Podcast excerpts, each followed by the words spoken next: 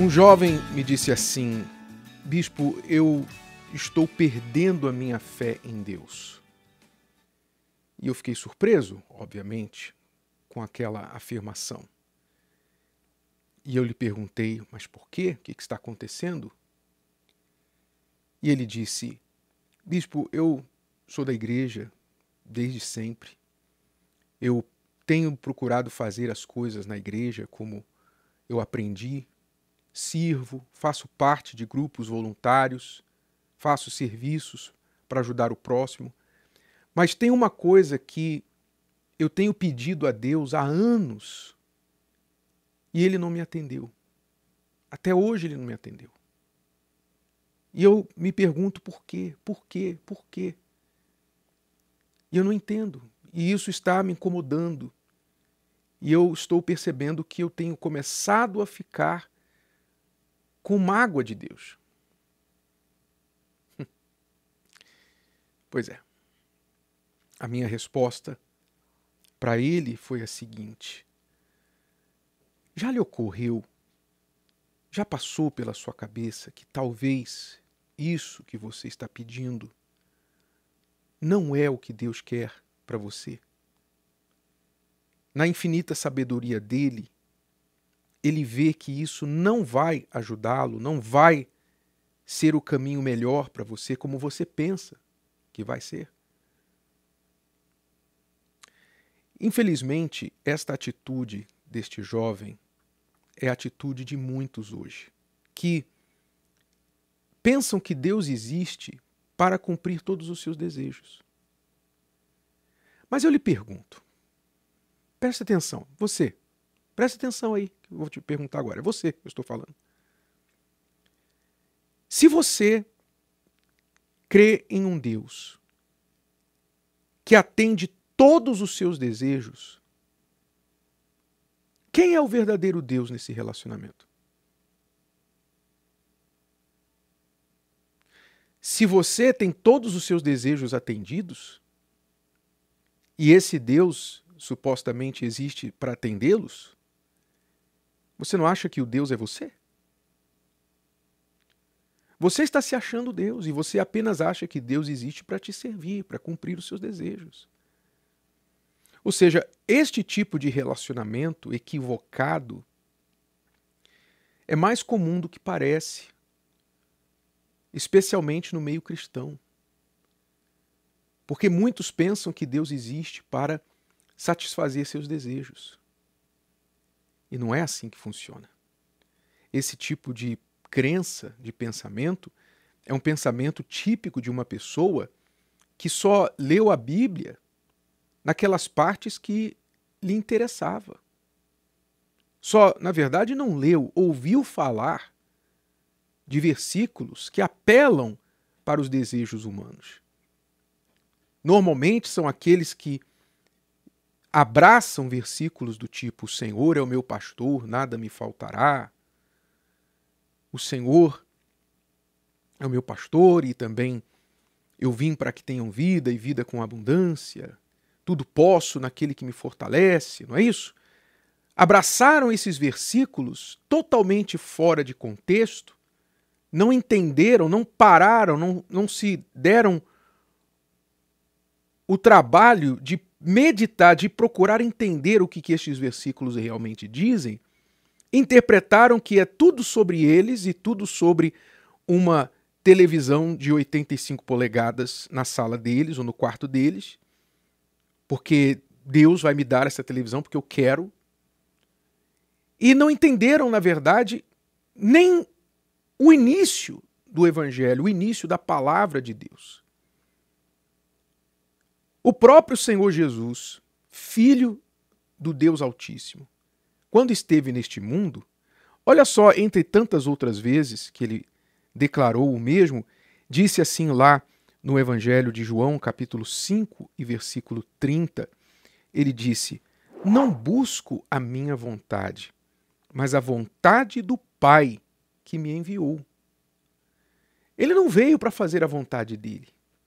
Inclusive, nós temos aquela famosa ocasião em que ele orou e disse: Pai, passa de mim esse cálice, mas que não seja feita a minha vontade, sim a tua. E o pai não passou o cálice dele. Não o poupou da cruz, mas ele tinha pedido. Mas não era a vontade do pai. A vontade do pai era outra.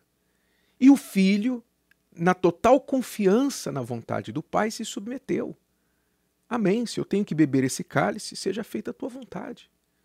E às vezes, a gente tem que beber o cálice, sabia? Às vezes a gente não quer. Igual quando a criança né, está doente, o pai dá aquela, aquele remédio na colher, né, no copinho da garrafa de remédio, e a criança já faz aquela cara feia e vira o rosto. Não, não, não, não, não. Mas o pai, não, você tem que tomar. Você precisa.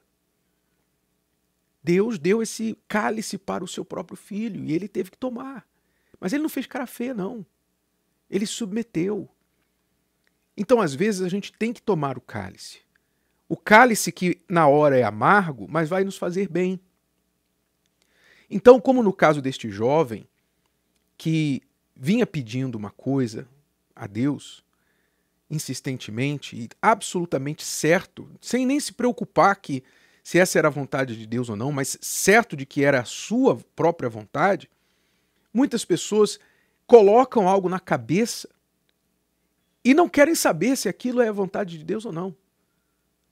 Não submetem o seu pedido à vontade de Deus. Esquecem que no Pai Nosso, primeiro vem, seja feita a tua vontade, assim na terra como no céu. Depois vem, o pão nosso de cada dia dá-nos hoje.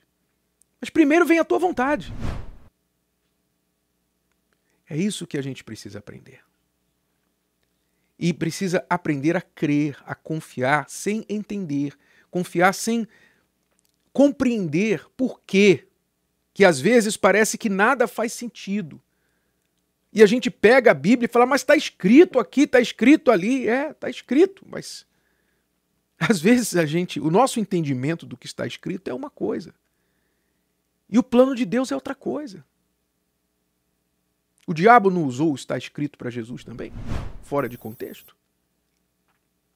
Então, o que nós temos de tomar para nós mesmos desta lição, desta palavra, a verdade que mostra nas Escrituras que a vontade do Pai é soberana, é que nós temos que confiar que, ainda que não entendemos, ainda que não compreendemos o que está acontecendo, não entendemos o não de Deus, não gostamos do não de Deus, não, não entendemos o aparente silêncio de Deus, a aparente indiferença, a apatia de Deus. Aparente, porque Deus nunca está apático, Deus nunca está surdo, cego, nunca. Mas a aparente, o aparente silêncio de Deus, indiferença e falta de ação, significa que ele está fazendo alguma outra coisa que lá na frente nós vamos entender por que ele não nos atendeu aqui.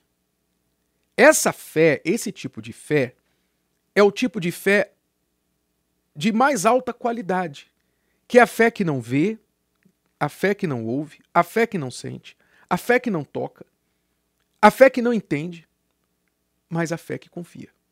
Confia no caráter de Deus, confia na pessoa de Deus na sua justiça, nas suas virtudes. Esta é a fé que o Senhor procura. Eu sei que não é fácil. Seria maravilhoso se a fé fosse do tipo a gente estala os dedos e as coisas aparecem, não é? As coisas aparecem, as coisas vão se movendo porque a gente estalou os dedos.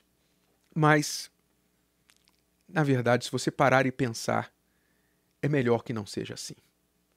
É melhor que não seja assim, porque se fosse, então nós é que seríamos Deus ou deuses. Mas o que Deus procura é exatamente isso: pessoas que têm um relacionamento com Ele de filho para pai, de servo para senhor, aqueles que confiam nele. E por causa dessa confiança, sabem esperar e confiar que o que, vê, o que vier dele, qual seja a vontade dele, vai ser infinitamente melhor do que a sua própria. Se o vídeo de hoje te ajudou, você conhece alguém que vai ser ajudado por essa mensagem, passe adiante. E se você ainda não inscreveu aqui no canal, inscreva-se agora. Até a próxima.